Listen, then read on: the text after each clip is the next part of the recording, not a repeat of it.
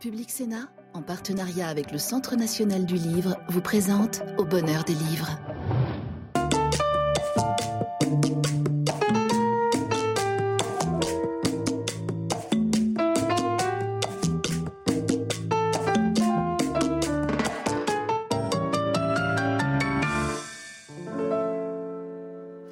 Bonsoir et bienvenue dans l'émission littéraire de Public Sénat Au bonheur des livres. Dans une interview, Carla Bruni avait dit À quoi reconnaît-on sa sœur lorsqu'elle rentre dans la pièce? Elle n'a encore rien dit et déjà elle vous énerve. On sait depuis Abel et Caïn que les rapports fraternels ou sororaux euh, sont un mélange d'amour et de rivalité et c'est de cela dont nous allons parler notamment ce soir dans une émission que nous avons intitulée Les innocents. Les innocents parce que les frères dont nous allons parler sont des êtres vulnérables. Euh, coupé du monde, parfois, et en tout cas touchant. Et nous allons le faire avec deux écrivains, un écrivain consacré, Jérôme Garcin, et un écrivain débutant, euh, débutant en, tout cas dans le métier de romancier. Raphaël Arroche, bonsoir. Bonsoir. Vous êtes un, chanteur euh, adulé, et vous avez déjà publié deux recueils de nouvelles qui ont d'ailleurs été remarqués, mais c'est la première fois que vous publiez un roman, oui. Avalanche, aux éditions Gallimard, qui est le récit pendant quelques semaines de la vie de deux adolescents dans un pensionnat pour gosses de riches en Suisse. Mais on va commencer avec Jérôme. Jérôme, bonsoir. Bonsoir, Denis. Vous dirigez depuis plus d'une trentaine d'années et euh, les pages culture de l'Obs euh, et Le Masque et la Plume, la célèbre émission critique euh, de critique de France Inter. Mais à côté de cette vie de journaliste, vous avez une vie d'écrivain consacrée, je l'ai dit, vous avez publié une trentaine de, livres, de récits, de romans, d'essais, de biographies, de livres d'entretien.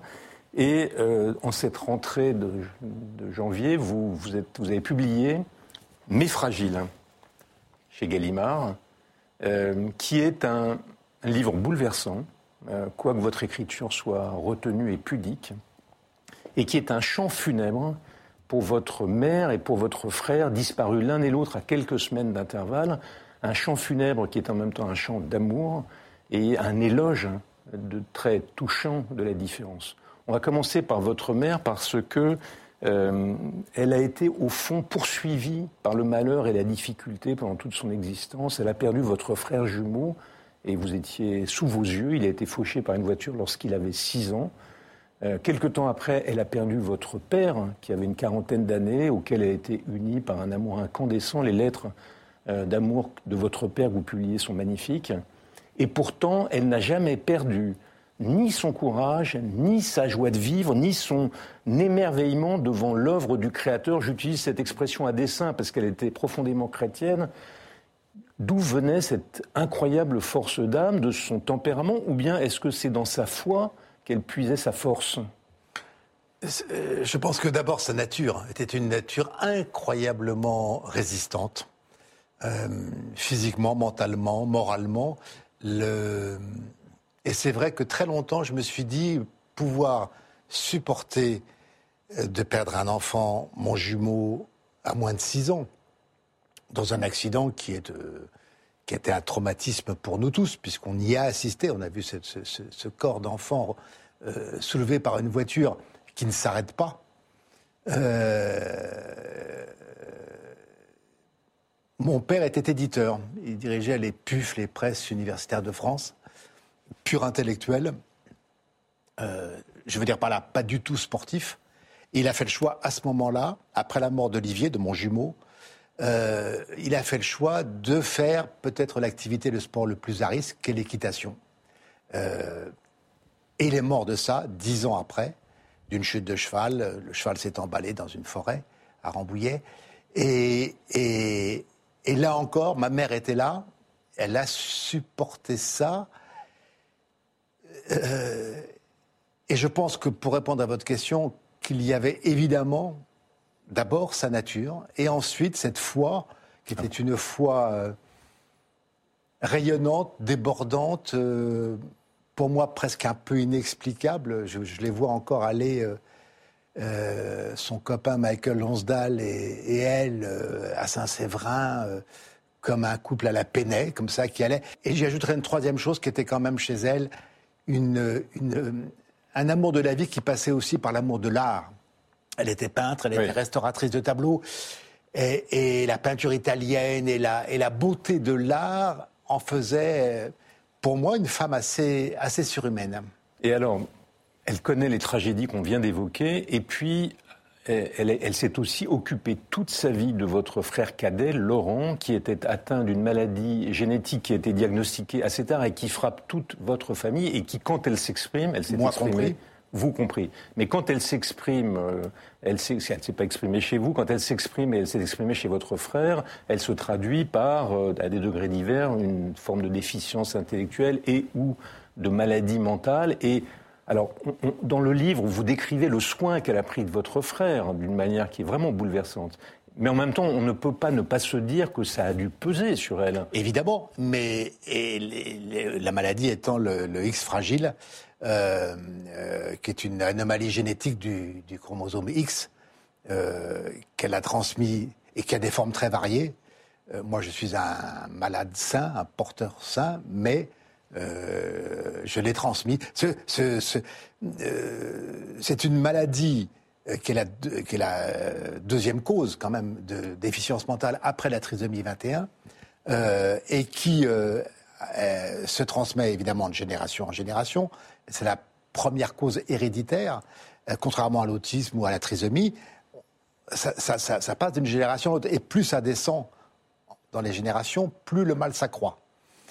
Euh, ce qui fait que moi, j'ai été diagnostiqué euh, euh, en 2010, je l'ai transmis à ma fille, pas à mes garçons, qui sont, à qui j'ai donné mon Y, mais à ma fille, qui elle-même l'a transmis à sa fille, à ma petite fille. Et c'est un cauchemar, un cauchemar Et ma mère et Laurent étaient, mon frère cadet était particulièrement et lourdement atteint. avec des difficultés d'élocution nombreuses, une impossibilité évidemment d'avoir une vie sociale, euh, ne parlons même pas de ce qu'avait pu être sa vie scolaire. Et, ma mère le regardait comme un être différent, pas handicapé. Après la mort de ma mère, euh, j'ai eu en charge immédiatement, évidemment, mon frère cadet, dont j'ai demandé la tutelle à la justice, et après je suis allé vers la MDPH, qui est la maison du handicap. Euh, pour que son statut soit reconnu. Mais ça, elle ne l'avait pas fait. C'est-à-dire que... Et d'ailleurs, lui-même, vous le dites, refuse ce statut. Il y a une scène bouleversante dans laquelle on voit sa fulgurance et dans laquelle vous essayez de le, mettre dans une maison pour, qu'on prenne soin de lui et lui refuse en disant mais, mais non, je ne suis pas ça. Il y a trop de handicapés ici. Alors, ce frère, il est euh, inadapté au monde, il est perdu dans ses pensées, il communique difficilement, il a des gestes répétitifs, mais en même temps, c'est un peintre euh, merveilleux, mais en même temps, il sert la messe, mais en même temps, il a des fulgurances. Il a même servi la messe d'enterrement de sa mère. Je me suis dit, peut-être que c'est faux, que c'était la déclaration d'amour que vous ne lui aviez, pudique, que vous ne lui aviez pas faite de son vivant, que, à laquelle peut-être il n'aurait pas eu accès d'ailleurs, pas forcément euh, mais que vous aviez envie de lui faire une fois sa disparition, une, fois, une fois disparu. Vous avez dit au début que c'était effectivement un livre funèbre, puisque ce sont deux morts consécutives, mais c'est d'abord un chant d'amour. Vous connaissez ce mot magnifique de, du philosophe Alain, euh, Émile Chartier, c'est-à-dire les, les, les morts veulent vivre, ils veulent vivre et vivre en nous, en nous tous. Moi, c'est une conviction que j'ai euh, profonde. Euh, je reprends le titre volontiers d'Emmanuel Berle, hein, Présence des morts. Et tous mes livres ne tiennent qu'à ce fil, c'est-à-dire ce chant d'amour au mien, parce que je ne supporte pas l'oubli. Je ne supporte pas le saccage de l'oubli. Je ne supporte pas. Quand j'ai fait un livre sur mon jumeau, renversé sous mes yeux par une voiture, encore une fois, on n'avait pas six ans. Je lui ai consacré un livre et sur cette couverture blanche, il y avait simplement Olivier. C'était l'idée qu'un enfant qui n'a pas pu vivre qui reste mon jumeau. Lui consacrer un livre, c'est faire en sorte qu'un même un enfant de 6 ans peut exister. Moi, je crois que les vies sont malheureusement très souvent brèves, mais très souvent pleines. D'autres livres que j'ai consacrés à des gens qui ne sont pas de ma famille, Dieu merci, euh, euh, c'est-à-dire euh, Gérard Philippe dans le dernier hiver du Cid, Jean de la ville de Miremont, Jean Prévost, premier résistant, mort à 40 ans au pied du Vercors. Tous ces gens-là ont eu des vies très brèves, mais très pleines. Et moi, dans tous ces cas-là, où Jacques Lucéran, cet aveugle, euh, résistant lui aussi, je ne veux ni accepter l'oubli dans lequel on les a mis, c'était le cas de Prévost, de Lucéran et des autres, ni pour les miens accepter qu'ils ne vivent pas, qu'ils ne continuent pas à vivre. Et c'est, vous avez raison, ce livre-là est d'abord un chant d'amour à ma mère, merveilleuse mère, et aussi à euh, ce frère. Votre récit s'achève par quelle belle vie il a dû avoir mm. et comme il a été aimé. Donc c'est bien heureux les pauvres en esprit. Mais vous, c'est une antiphrase, quelle belle vie il a eue, ou c'est ce que vous pensez? Vous pensez que c'est comme ça qu'il l'a vécu? C'est ce que je veux croire. Évidemment que non. Évidemment que non. C'était, il a dû, il était terriblement solitaire. Euh, la mort de ma mère a été un traumatisme euh, puisqu'il est mort vraiment quelques mois après. Euh, et non, je ne crois pas. Je veux, je veux croire qu'il ressemble davantage au tableau lumineux, diapré, joyeux qu'il a peint qu'une vie de d'un X fragile lourd. Ce livre s'inscrit, vous l'avez dit, vous les avez évoqués, vous avez, vous êtes, vous avez, vous, avez entrepris quelque chose qui n'a, je crois, pas d'exemple. Enfin, en tout cas, j'ai cherché dans ma mémoire sans trouver, qui est de constituer de livre en livre un récit sur votre père, sur votre frère jumeau, un récit sur vos grands-pères, et maintenant un récit sur votre mère et sur votre frère cadet, un mémorial, euh, un, mausolée à la présence des morts que vous venez d'évoquer, de votre famille. Euh, et je dois dire que ce récit-là, mais fragile, euh, est une magnifique lamentation sur la vie bienheureuse et sur la mort douloureuse, la disparition douloureuse de votre mère et de votre frère. Ils s'inscrivent dans cette, dans, ce, dans cette suite de livres qui composent un ensemble auquel je renvoie le lecteur. On va poursuivre avec Raphaël euh, Avalanche chez Gallimard. Euh, alors vous êtes sur un autre registre, Raphaël. Euh, bah, il vous arrive d'être élégiaque, mais c'est plutôt souvent le registre de la farce qui ne veut pas dire que ce ne soit pas un livre sensible. Donc c'est un roman d'initiation, un roman d'éducation. Deux frères, Léonard 16 ans et Nicolas 12 ans, se retrouvent à la fin des années 80 euh, par suite d'une série de ruptures familiales sur lesquelles on va revenir, dans un pensionnat suisse pour gosses de riches et, de puissants. Ils arrivent dans, cette, euh, dans ce pensionnat par suite d'une série de ruptures familiales. Enfin, d'une principale, d'un accident de voiture. Et le départ du père aussi. Oui, mais je dirais, qu'il y a une scène primitive qui a un accident de voiture qui a coûté la vie à leur mère, dans lequel l'aîné était et pas le petit, pas, pas son petit frère. Et euh, à la suite de cet accident, la famille euh, vole en éclats. Le père, euh, euh, noyé sous le chagrin ou fuyant, ne sachant que faire de ce chagrin, part pour être professeur de physique en, Amérique du Sud. Et il laisse les deux enfants sous la garde de leur vieille grand-mère. Et pour qui ils ont beaucoup d'affection, mais à qui ils en veulent énormément d'être une vieille dame, tout simplement, d'avoir une vieille dame qui vient les chercher à la sortie de l'école. C'est d'ailleurs, vous faites de cette... Parce qu'en en effet, le père est parti, il va réapparaître à la fin du roman comme figure tutélaire et protectrice, mais le point fixe de, ces deux frères, c'est cette grand-mère, cette babouchka mm. russe et juive, euh, dont vous faites un portrait tendre, mais quand même un portrait à la manche-clou euh, de, Cohen. C'est-à-dire, elle est, elle est sympathique, elle est tendre, mais elle est extraordinairement envahissante et, elle est moquée en quelque sorte d'une manière très tendre. Ils ont, oh, moi je trouve que c'est assez dur même la moquerie qu'ils ont vis-à-vis de leur grand-mère. Je trouve qu'ils ont une grande, euh, ils ont une cruauté parce que. Mais vous pas. Ah, moi, non, pas du tout. Mais moi, je suis, je suis pas exactement ces deux personnages. Je dirais que je suis entre les deux. mais, vous, vous la décrivez d'une manière qui est extrêmement touchante, avec son accent et ses manies. oui, elle est très, comme ça, encombrée, embarrassante. C'est un pensionnat pour ultra riches, donc tous les gens ont des belles patriciennes qui viennent leur, tous les élèves qui viennent les chercher en voiture de sport. Et eux, ils ont une vieille dame encombrée de sacs plastiques avec de la langue de bœuf ou des choses comme ça, parce qu'elle a toujours peur de manquer avec la guerre. Et euh, un accent à couper au couteau. Elle a beau habiter euh, depuis, depuis, depuis 50 ans en France, elle parle toujours avec un accent comme si, comme si elle venait du shtetl, quoi. Et, euh, et ils lui en veulent. Ils lui en veulent d'être encombrante. Ils lui en veulent surtout de ne pas être leur mère, quoi. Surtout de qu'on puisse penser que c'est elle leur mère, voilà. Alors, dans ces deux frères, le premier, le plus jeune, qui a 12 ans, euh, Nicolas, est un génie musical, c'est un enfant prodige, mais il est lui aussi on voit la, discussion qu'on vient d'avoir avec Jérôme, il est lui aussi différent, il est étrange, il est perché, il est dans son monde, il est inadapté au monde des autres et notamment à la cruauté du monde des adolescents.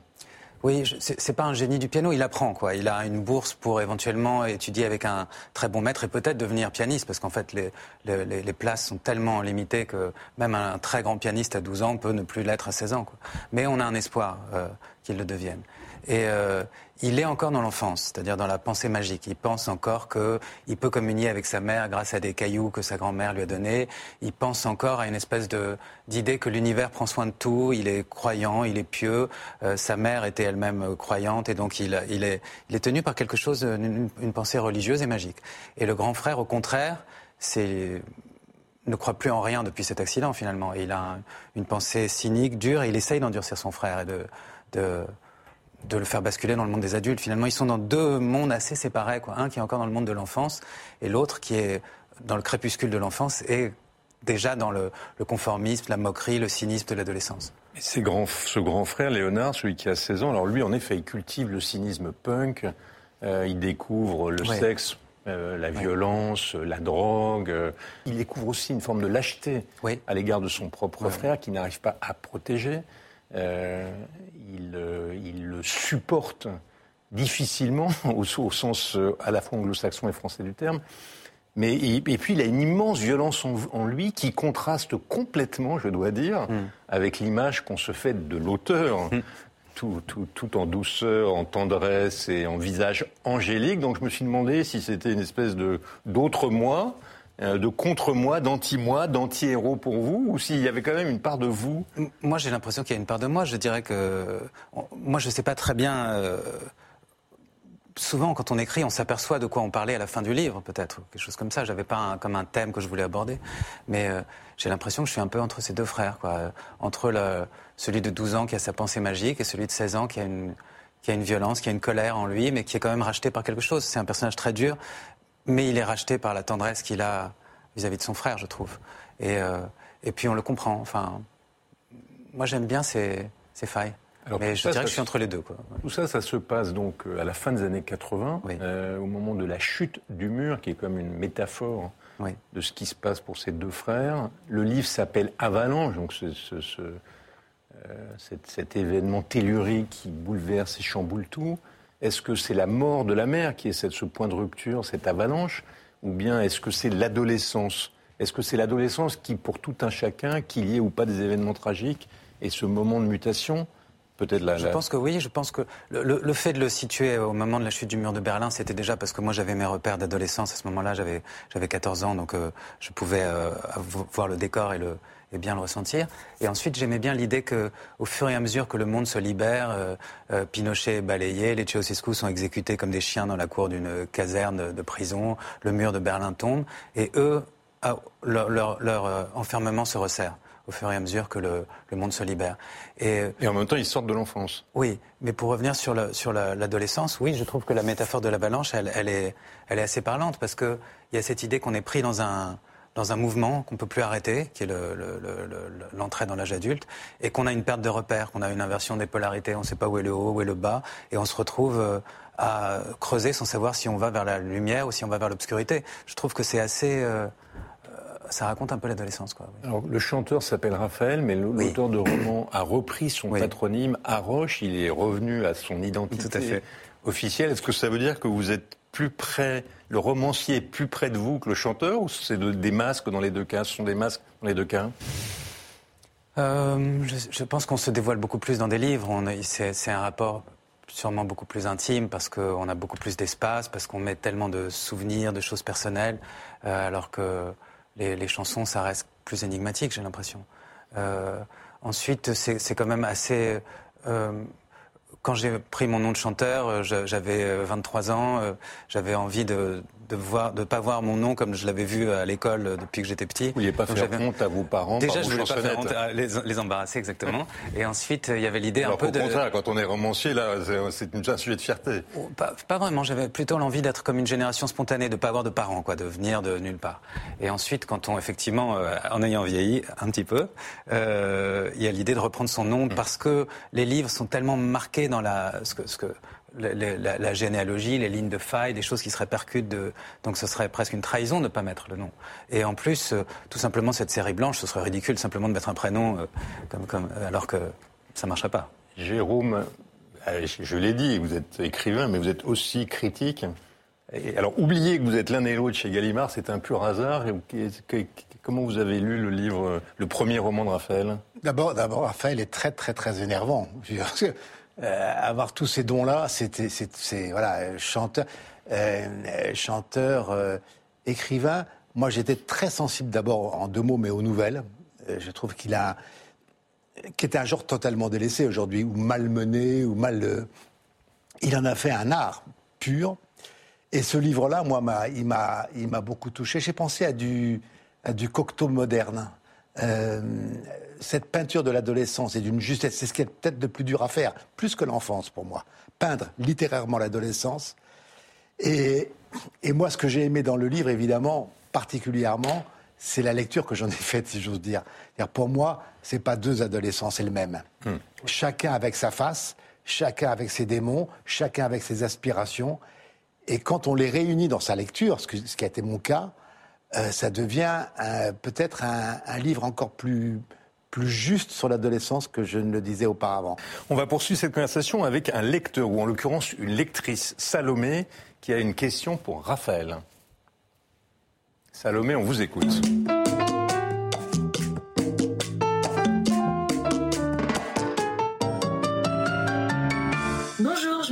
Salomé, j'ai 29 ans et j'habite en Eure-et-Loire.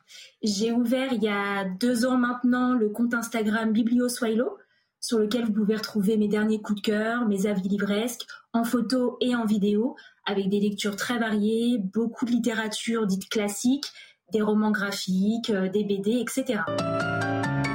Aujourd'hui, je voulais vous parler d'un classique parmi les classiques, ma rencontre avec euh, Alexandre Dumas. C'est un auteur euh, gargantuesque qui a écrit plus de 646 livres euh, ici, on est avec la reine Margot. L'histoire débute en 1572, après le mariage de la reine Margot avec le roi Henri de Navarre. Il faut savoir que c'est un livre qui peut impressionner par le niveau de la langue, mais les joutes verbales sont incroyables. c'est absolument bien écrit, c'est très beau à lire. On a presque envie de le lire à voix haute, tellement des passages sont très très beau.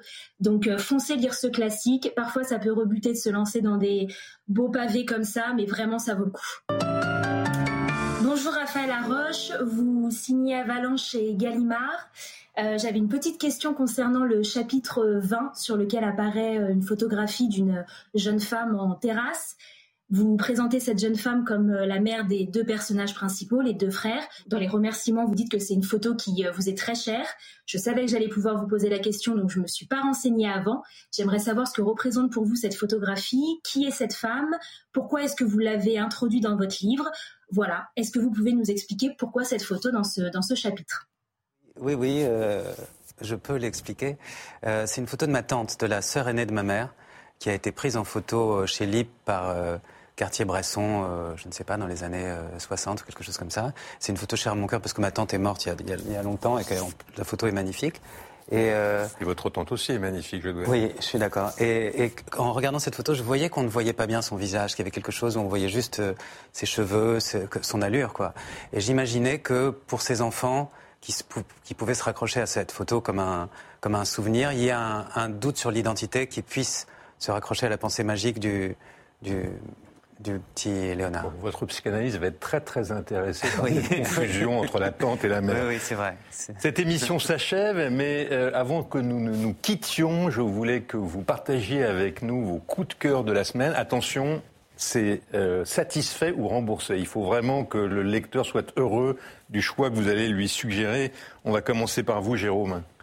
Un gros livre, pas cher, aux éditions Bouquin, dans la collection bouquin et aux éditions bouquins, qui s'appelle Zone Limite, qui n'est pas le meilleur titre qui soit d'ailleurs, à mon avis, de Jean-Paul Kaufmann, qui rassemble Jean-Paul Kaufmann, ex-otage français à Beyrouth, au Liban, au milieu des années 80, euh, dont parle Raphaël, et qui, depuis qu'il a trois ans, trois ans otage, dans l'obscurité, dans une souffrance qu'on imagine, et qui depuis fait ses grands voyages dans des lieux qui sont aussi absolument impénétrables, souvent aussi des formes de geôle, de Kerguelen euh, jusqu'à Longwood, jusqu'à la prison de, Napoléon. De, Napoléon.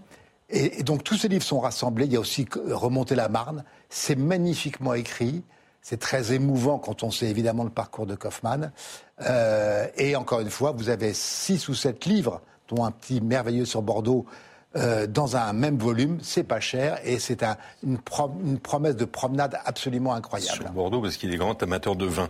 Et vous, Raphaël, quel est votre choix, euh, votre coup de cœur? Eh bien, alors, c'est pas du tout récent, c'est c'est pas grave, hein, c'est un livre de Pérec qui s'appelle W ou le souvenir d'enfance que je viens de lire et qui m'a fait beaucoup penser à ce que vous disiez sur la lutte contre la disparition, comme ça, sur le, les souvenirs qui s'effacent et de, de c'est un, récit en deux, parties. Il y a en parallèle ses, propres souvenirs d'enfance qui sont très fragmentaires. C'est vraiment une lutte contre l'oubli parce que sa, mère a été déportée, son père est mort euh, le premier jour de la guerre dans un, dans un bombardement et il ne se souvient quasiment de rien de son enfance. Il se souvient juste qu'il a dit au revoir à sa mère sur un quai de gare de Lyon et qu'il était emmené par la Croix-Rouge.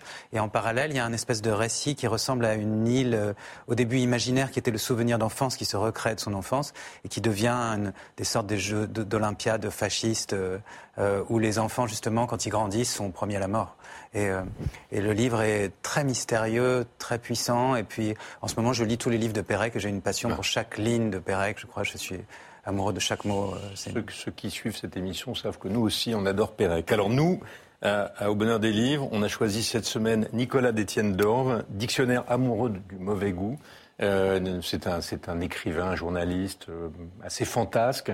Et là, il a réuni toute une série de notices, souvent très drôles, mais qui vont de l'andouillette à Richard Klederman, euh, à la fois des mauvais goûts qu'il a lui-même et les mauvais goûts que la société déteste et que lui, dont il, dont il fait l'éloge. Schnock, qui est une revue, fantastique revue. chaque numéro est toujours exceptionnel et là, c'est sur Louis de Funès. Manu Dibango, euh, Papa Groove, comme on l'avait surnommé, euh, star du jazz euh, français ou franco-africain, personnage très sympathique qui a disparu lors du Covid. C'est une conversation avec Yves Bigot qui est passionnante. Et enfin, ça c'est presque un choix très personnel de ma part, Mishka Assayas, qui est un excellent critique musical et qui raconte sa génération, qui est la mienne, à travers des chansons, des musiques, euh, avec des playlists. Et donc, si vous voulez parcourir, disons, des années 60 euh, à aujourd'hui, à travers la musique et ce qu'elle évoque, c'est ce livre que vous devez lire. Voilà. Cette émission maintenant est véritablement terminée. Euh, merci de l'avoir suivi. Merci à Jérôme et à Raphaël. Merci à Salomé. Vous pouvez nous revoir sur le site de Public Sénat ou sur les, la plateforme de votre plateforme préférée. Et puis nous, nous nous retrouvons la semaine prochaine, à moins que d'ici là, nous ne nous soyons croisés dans une librairie. Bonsoir et merci.